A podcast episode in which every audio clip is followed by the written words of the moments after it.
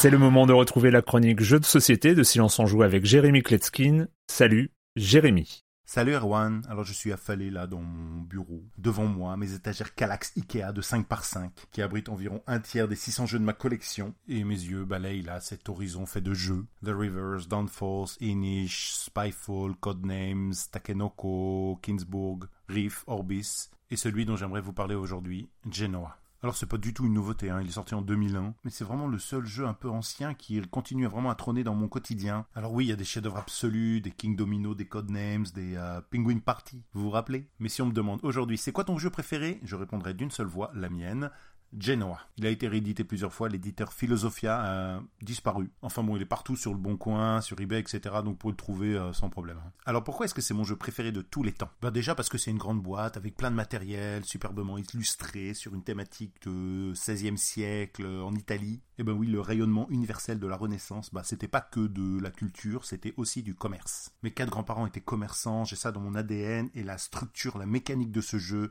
est juste fantastiquissime, c'est un chef-d'œuvre. Sur la table, il y a un grand plateau, une grille de 8 par 8 avec plein de lieux et un grand marché au centre. Sur le pourtour, vous avez des commerces, des villas, des tavernes, un palace, un parc, etc. Certains lieux vont occuper plusieurs cases, deux ou quatre même. Les joueurs ont des missions à remplir, ils vont devoir se fournir en ressources, ils vont devoir livrer des ressources à des endroits spécifiques. Certaines cartes vont vous demander de faire un parcours défini sur le plateau. Et il y a vraiment deux aspects révolutionnaires dans ce jeu.